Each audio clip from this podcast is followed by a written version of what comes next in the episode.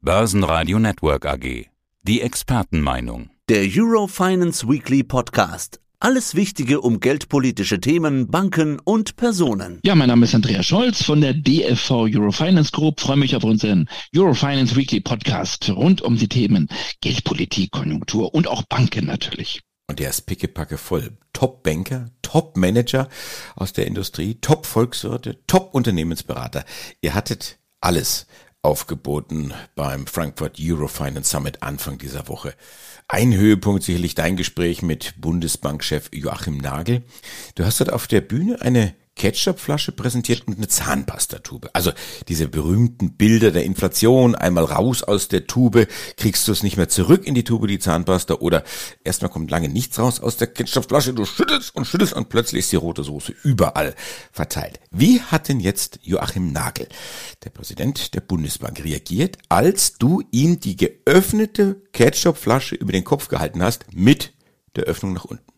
Ja, äh, ein bisschen Sorge hatte ich ja vor dem Vorführeffekt, wo es dann doch schief geht. Ich habe zwei solcher Ketchupflaschen gekauft, habe natürlich die, die Etikette verändert. Ich wollte keine Schleichwerbung machen, kein Product Placement, habe dann ein Euro-Logo raufgeklebt, zumindest auf die eine, habe beide Flaschen in den Kühlschrank gestellt und habe also am Montagmorgen, das Summit war am letzten Montag, mit der einen Flasche einen Test gemacht zu Hause, habe also klack oben den Deckel aufgemacht und habe dann ordentlich hinten raufgeklopft und es ging gut. Ja, die andere musste ich natürlich mitnehmen auf dem Fahrrad ins Hilton Hotel, dann stand die da den ganzen Tag in der Wärme nun, gewisses Restrisiko war schon mit dabei. Nicht? Wenn wir über Inflation reden, ist da immer eine gewisse Unsicherheit mit dabei und auch ein gewisses Restrisiko. Also ich machte die Flasche auf und bin dann also, habe oben schön geklopft auf der Bühne und bin dann in der Tat in die erste Reihe.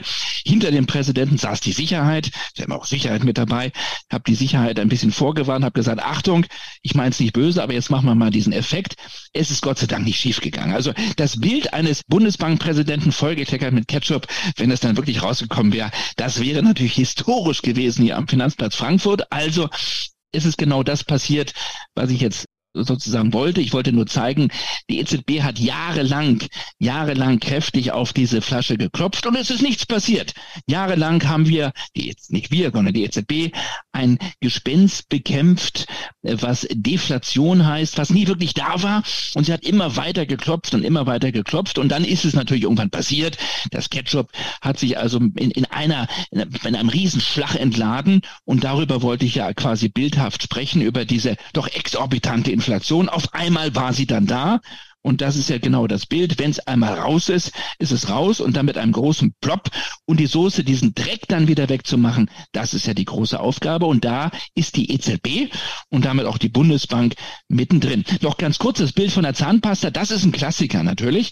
Also im Gegensatz zum Ketchup-Flascheneffekt geht dieses dieses vergleichende Bild zurück auf das Jahr 1980 und den Vergleich Inflation und Zahnpasta, diesen Vergleich bemühte damals Karl Otto Pöhl, der damalige Bundesbankpräsident, der sagte, Inflation ist wie Zahnpasta, ist sie erstmal einmal aus der Tube raus, draußen ist es ganz schwer wieder die Zahnpasta reinzukriegen, deswegen Nachsatz von Karl Otto Pöhl, niemals zu fest auf die Tube drücken.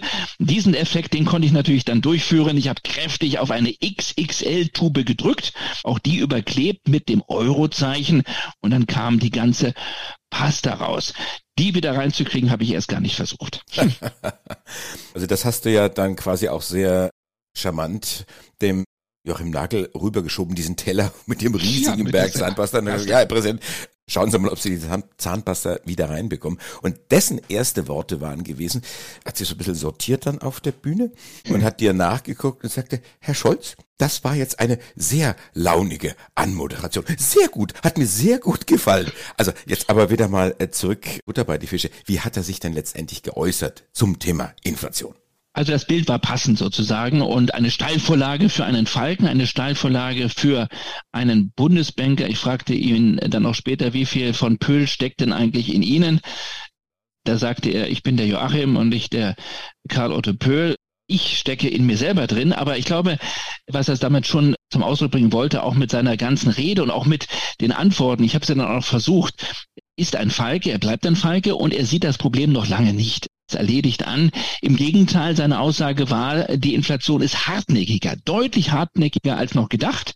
Die Inflation ist zwar im Moment langsam auf dem Rückzug, könnte aber wieder einen neuen Schwung nach oben bekommen. Stichwort, ja, Zweitrundeneffekte, also Lohnpreisspirale.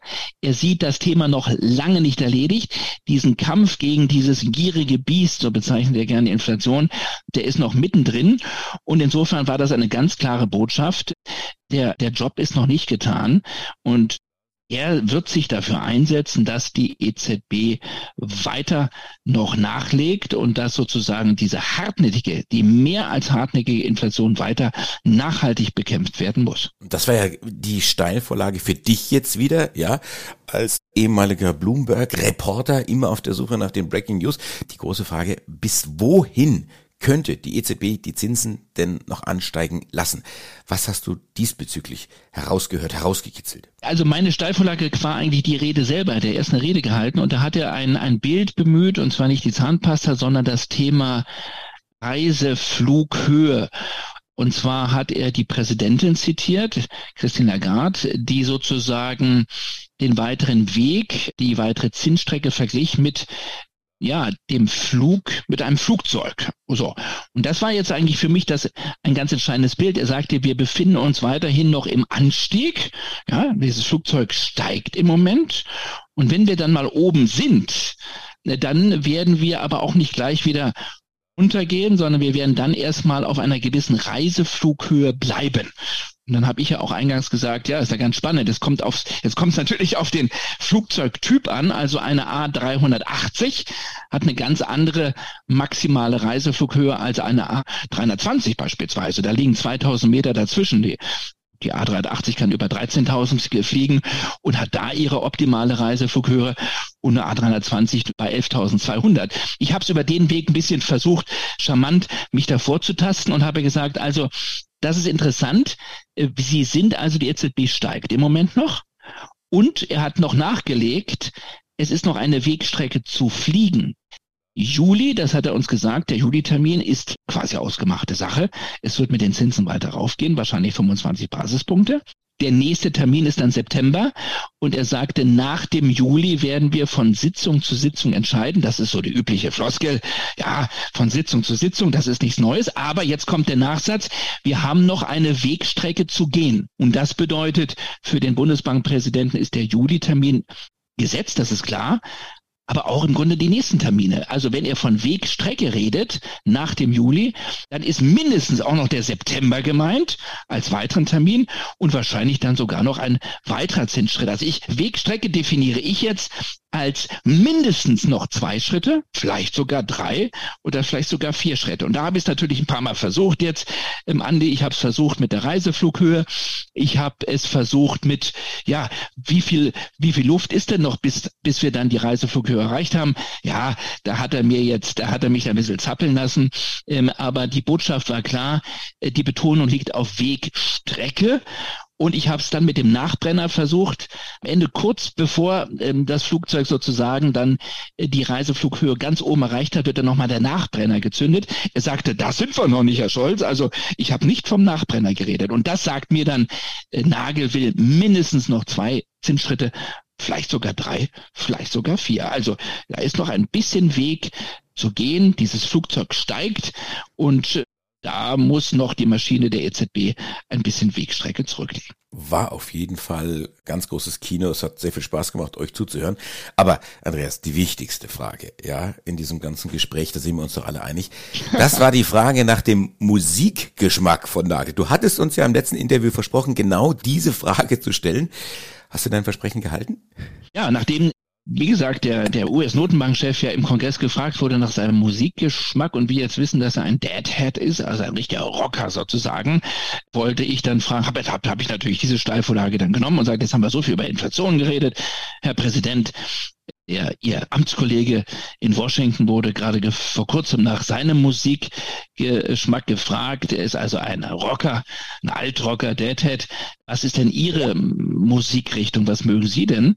Da kam erstmal gar nichts, er war überrascht. Ich schob danach, sind es vielleicht die toten Hosen, das war vielleicht ein bisschen frech. Nein, er hat nochmal überlegt und sagte er, naja, warum soll ich es Ihnen eigentlich nicht sagen? Also in meiner Jugendzeit, in meinem Zimmer an der Uni hatte ich Poster von Kim Wald hängen. Also 18 Jahre, lieber Herr Scholz, Kim Wald, das war schon meine Musik und das fand der Saal natürlich ganz witzig. Was wir daraus jetzt an die ableiten, geldpolitisch, ob jetzt Kim Wald sozusagen eine Botschaft ist, wieder eine versteckte, das lasse ich mal dahingestellt, aber wir wissen zumindest, zumindest Wald, und sie tritt ja jetzt gerade wieder auf, ist im Geschmack des Bundesbankpräsidenten. Ja, ja, die Kids, Geschmack die Kids from America, also wirklich alles dabei. Ja, gehen wir mal kurz, kurz weiter. Ein Gesicht des Finanzplatzes kam auch wieder zurück. Auf die Bühne hatten wir lange nicht mehr gesehen. Josef Ackermann. Und wenn du schon bei dem einen Joe, also dem Joachim Nagel, in deine alte Bloomberg-Reporterzeiten zurückgefallen warst und durch äh, deine investigativen Fragen den Präsidenten aus der Reserve gelockt hast und den Zeitplan komplett gesprengt hast, also dann war dein Talk mit Ackermann noch eine Steigerung davon. Also gespickt mit vielen Bonbons, war deine Anmoderation so, so eine Art, ja, wie soll ich sagen, Hommage an Joe, Joe Ackermann. Was hat der ehemalige Vorstand der Deutschen Bank gesagt zum heutigen Management und zum heutigen Zustand seines ehemaligen Arbeitgebers der Deutschen Bank? Er wollte sich eigentlich gar nicht äußern, weil er gesagt hat. Da ist er ja bei dir äh, genau richtig, wenn er sich genau, nicht äußert. Genau richtig ja. gewesen, weil er gesagt hat, also es ist nicht mein Stil, Herr Scholz, dass ich über meine Nachfolger irgendwas sage.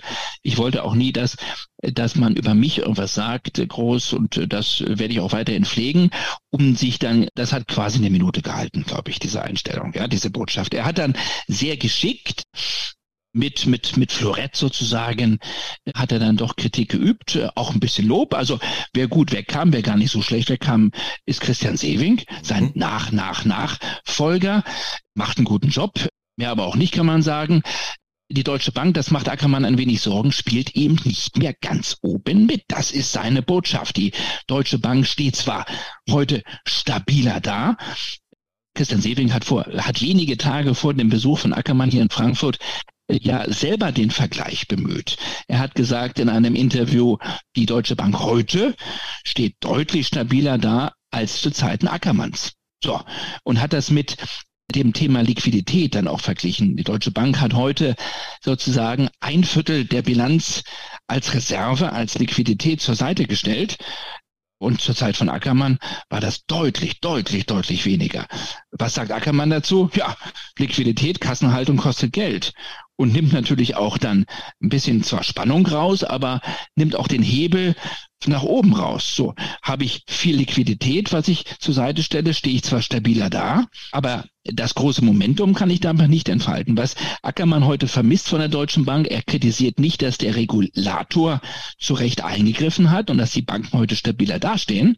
Aber was er deutlich kritisiert hat, ist, dass die Deutsche Bank sich aus vielen Bereichen verabschiedet hat und im Grunde genommen kein Global Player mehr ist. Und in den großen Hitparaden, in den sogenannten Rankings, in den Lead Tables ganz, ganz oben keine Rolle mehr spielt. Also da sind die US-Banken meilenweit entfernt. Das ist Champions League und eine Volkswirtschaft für die Deutsche, die größte Volkswirtschaft in der Eurozone, hat eigentlich eine Bank verdient an der Spitze, die da auch wieder zumindest in Reichweite mitspielt. Und das war die versteckte Botschaft von Josef Ackermann. Das vermisst er und das würde er heute auch an der Deutschen Bank kritisieren. Ja, war mir auch aufgefallen, dass hier Sewing gut wegkommt und andere Vorstände, die quasi da dazwischen lagen, die hat er teilweise nicht mal mit Namen benannt und hat das auch so gesagt. Also den Namen nenne ich jetzt nicht. Also es war schon. Aber wusste das Zeitfenster ja. hat er genannt. Also ja. jeder, wir brauchen den Namen gar nicht. Ich, ich nenne ihn jetzt mal John Crine beispielsweise und aber auch die Doppelspitze, also ja. die direkt ihm nachfolgte. Andrew Jane, mittlerweile leider verstorben und Jürgen Fitschen. Ja, die mühte sich redlich, kann man sagen, im Zeugnis, aber sie hat eben dann doch nicht diese Kurve bekommen und das war keine erfolgreiche Doppelspitze. Das muss man so im Nachhinein konstatieren. Er sagte auch, dass, dass, dass Andrew Jane als Inder hier Schwierigkeiten gehabt hätte. Also das, das war nicht die optimale Besetzung. Und was wir auch diskutiert haben, warum ist es nicht Axel Weber geworden?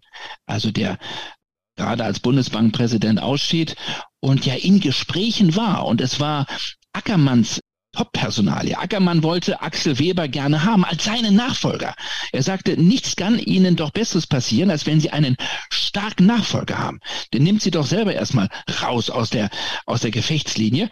Und hier hat kein, kein Hehl draus gemacht, dass er gerne Axel Weber als seinen Nachfolger gesehen hätte, aber der damalige Aufsichtsratsvorsitzende Clemens Börsig, er sagte, die Chemie stimmte nicht zwischen den Herren, das quasi verhindert hatte. Und wir wissen, wie diese Geschichte weiterging.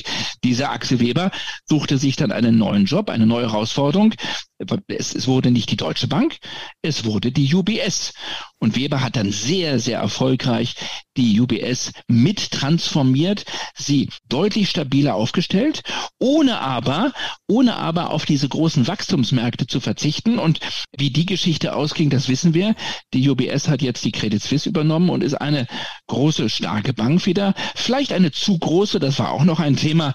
Wir werden jetzt nicht alles ansprechen können, aber diese Zeitreise war für mich sehr, sehr interessant. Es war schön wieder und war auch gut wieder mit Ackermann zu sprechen. Wir haben auch über die 25 geredet. Ackermann wird ja immer mit der 25 in Verbindung gebracht. Also diese 25 Prozent Rendite vor Steuern, wo er auch gesagt hat, 25 Prozent Rendite vor Steuern Steuern, Herr Scholz, das war damals das Mindestniveau. Das war damals das Mindestniveau, was die großen Player erreichen mussten am Markt, um überhaupt anzukommen an der Börse bei den Investoren. Also es war eine Tour de Raison durch die Deutsche Bank und durch das Thema Banken insgesamt. Was bedeutet das aber für die Zukunft? Also Deutschen Bank kennen, ich verallgemeine mal, nicht mehr Champions League. Ich weiß nicht, ob es zur Bundesliga reicht, vielleicht sogar Regionalliga. Wie ist denn jetzt der Halbzeitstand 2023 und wie kommt man wieder zurück in die Champions League? Ja, man muss sagen, der Aufsicht und Regulierung haben zu Recht eingegriffen. Renditen vorsteuern von 25 Prozent sind heute fast gar nicht mehr erreichbar. Man müsste also viel, viel mehr Vorsteuern verdienen als damals, weil, weil der Hebel gar nicht mehr so möglich ist. Also das hat Ackermann auch zu Recht relativiert. Was einem wirklich Sorgen macht, dass natürlich die Musik woanders eine ganz andere ist. Selbst im europäischen Vergleich, selbst im europäischen Vergleich hängen die großen Banken hinterher. Also eine BNP aus Frankreich ist deutlich erfolgreicher in Europa und wir müssen gar nicht über die US-Banken sprechen sprechen. Thema war natürlich auch beim Frankfurt Euro Finance Summit, wie steht es denn generell im Moment um die Banken? wir waren ja in Sorge im Frühjahr und wir haben die Nachbeben ja aus San Francisco bis zu uns gespürt. Übrigens auch die Aktie der Deutschen Bank. Jetzt ist es im Sommer 2023 wieder ruhiger, aber unser Knowledge-Partner McKinsey, der den Summit mit begleitet, er spricht von einer Bankenkrise hinter dem Vorhang. McKinsey warnt vor einer neuen Bankenkrise und sagt, die Banken stehen zwar ja auf den ersten Eindruck deutlich besser heute da, weil wir auch wieder einen Zins haben, also die Banken machen wieder ein Zinsgeschäft, aber haben die Banken sich wirklich anders aufgestellt? Ja, sie sind stabiler, aber die Geschäftsmodelle haben sie im Gro doch gar nicht groß verändert. Das heißt, sie profitieren im Moment vom Rückenwind des Zinses. Ja, das ist wie eine zinsinduzierte Ergebnisspritze in die G&V. Auf der anderen Seite sehen wir schon wieder Einlagenwettbewerb, Wettbewerb um Einlagen und die Zinswende, dieser, dieser massive Zinsanstieg sorgt auch für Nebenwirkungen. Also die Gefahr, dass wir wieder in eine Rezession zurückrutschen, dann wieder mit Kreditrisiken zu tun haben, dass die Banken wieder instabiler werden, die ist nicht vom Tisch, die ist nicht vom Tisch und da war die Warnung von McKinsey eine Warnung hoffentlich zur rechten Zeit. Zu sicher, zu sicher dürfen wir uns in Deutschland nicht sein. Es ist einiges passiert bei den Banken, die Banken haben viele Hausaufgaben erledigt, aber die große Transformation Transformation ist den wenigsten Häusern gelungen und das sorgt für Angriffsfläche und das zeigt uns aus dem Gröbsten heraus, sind wir bei den Banken noch lange nicht. Und die Interviews mit den Ober-McKinseys, mit äh, Professor Stegemann und äh, Floyd Otto, die hatte ich dann geführt, haben wir mit Kamera aufgezeichnet und gibt's demnächst auch zu sehen bei euch dann auf der Seite. Andreas Scholz, ehemaliger Chefreporter von Bloomberg, jetzt der Chef TV Eurofinance Group in Frankfurt und unsere ausführliche Zusammenfassung des Frankfurt Eurofinance Summit. Dankeschön, schönes Wochenende, mach's gut. Ja, vielen Dank, liebe Grüße, tschüss. Das war der Eurofinance Weekly Podcast. Börsenradio Network AG.